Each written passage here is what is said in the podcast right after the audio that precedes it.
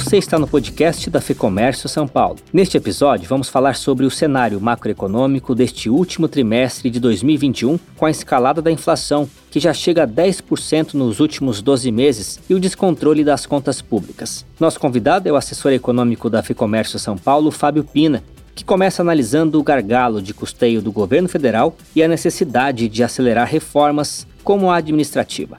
Vamos ouvir. É, o governo já, já financiou seus gastos de várias maneiras, né? No passado com dívida externa, né? na década de 60, 70, mais na década de 70, depois com inflação, depois com aumento de carga tributária, é, depois com aumento da dívida pública. Agora nós já, já temos, já fizemos tudo que a gente podia fazer para financiar antes de cortar os gastos do governo. A gente já não tem mais a, a capacidade de se endividar externamente, a dívida interna já é muito grande. Eu acho que o financiamento inflacionário não é desejável, é o que a gente está vendo novamente agora, não é desejável, e a carga tributária já é 35% a 40% do PIB, também chegou no seu limite. Agora é o momento do governo cortar seus gastos para que manter todo um equilíbrio macroeconômico, capacidade de solvência, capacidade de honrar seus compromissos e também de prestar os serviços para os quais a gente paga impostos, né, através de um aumento de eficiência e redução dos custos, como seria uma empresa normal. Tudo isso que eu falei, você pode traduzir, põe dentro de uma empresa e imagine o que acontece se a empresa é, é, gasta muito mais do que arrecada, ela está tendo prejuízo. Se ela gasta muito mais do que arrecada em investimento, a gente espera que em algum momento é, esse investimento gere retornos que possam pagar o gasto que você deixou para trás, né, os financiamentos. Da mesma forma, imaginar que o governo comece a gastar é, cada vez menos ou arrecadar cada vez mais por conta de seus investimentos, e aí possa fazer frente às contas que ele deixou para trás, que se tornaram dívida pública. Mas não é o que está acontecendo. O governo está fazendo algum ajuste na dívida pública esse ano, mas através da inflação. Né? Então, a, dívida pública está caindo, ela chegou a mais de 90%, quase 95% ano passado, com a pandemia, era natural. Ela voltou, está em 80, 80 82% do PIB, a dívida bruta, mas em grande parte essa queda da dívida é por conta de um aumento da inflação, um aumento sensível da inflação. Nós temos 10% de inflação nesse momento, né? Novamente, a gente não vai conseguir financiar o setor público com dívida interna, que é muito alta, não vai conseguir financiar com dívida externa, porque há uma, há uma desconfiança, vai sair muito caro para o país, né? É, não vai conseguir financiar com aumento de tributos, não deve financiar com mais aumento de tributos e não deve financiar é, é, o pagamento das contas com inflação. Como é que você vai financiar isso?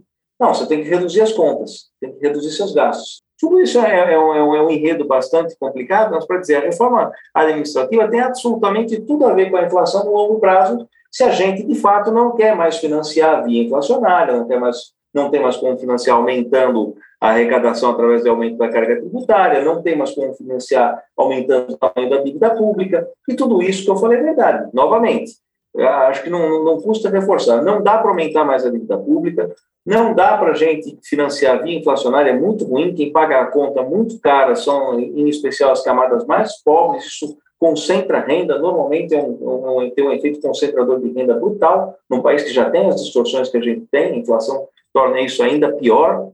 É, e não vamos financiar com o aumento da carga tributária. Então, não temos mais essas opções, temos que reduzir o tamanho da, da, do Estado. Para reduzir o tamanho do Estado, uma reforma administrativa. Então, toda essa volta para dizer isso, a reforma administrativa tem absolutamente tudo a ver com a inflação, no longo prazo. Mas te digo que se a gente aprovar uma boa reforma administrativa, o mercado já traz a valor presente todos esses efeitos. Né? Ele já interpreta que o governo é, é, fica, que o Estado é, é, é solvente, que o Estado vai fazer frente às suas obrigações, que não vai precisar da inflação, que não vai precisar do aumento de carga tributária. Portanto, eu já também reverto a variável de expectativas ruins, quer dizer, aquela parte da inflação que vem só porque, olha, eu acho que o governo não vai cumprir nada, então eu já estou aumentando meus preços, né? Essa parte, você gera confiança é, nos, nos, agentes, nos agentes econômicos, facilita a vida do Banco Central, que não precisa levar tanto a taxa de juros para controlar na inflação, ou seja, ela é essencial, ela é, no longo prazo, é a única coisa a ser feita agora. Como eu falei, não há outra alternativa a mais. É uma lógica que também se aplica na esfera municipal, por exemplo? Se aplica em todas as esferas. Na realidade, na, na, na hora que eu julgo o município, o Estado, eles não podem fazer política monetária, Mas eles, quando eles é, escalam e gastam mais ou não conseguem cumprir suas obrigações por falta de eficiência, é, não tem arrecadação suficiente, isso vai escalando, sobe para o Estado, sobe para a União. Então, é, é, de uma forma ou de outra, o ajuste fiscal que interessa, ele é generalizado. Claro que o mais visível é o da União, mas talvez ele nem seja o mais, mais preocupante no longo prazo. Muitos municípios têm, não têm realidade econômica. O que significa isso? Que eles não arrecadam nem perto do suficiente para fazer frente às suas despesas.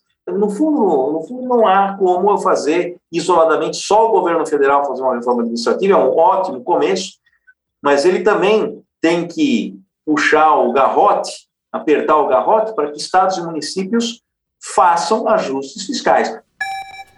Nós ouvimos aqui o assessor econômico da FEComércio São Paulo, Fábio Pina. Lembrando que se você é empresário e quer se manter atualizado, vale a pena conhecer o lab.fecomércio.com.br. É o espaço que reúne dicas, análises, produtos, serviços e tudo mais que interessa para o dia a dia das empresas. Lá você também encontra outras análises do cenário econômico. O link está aqui na descrição. Eu sou Guilherme Baroli, a entrevista deste episódio é de Fernando Saco e a edição do estúdio Johnny Days. Obrigado pela sua companhia e até a próxima.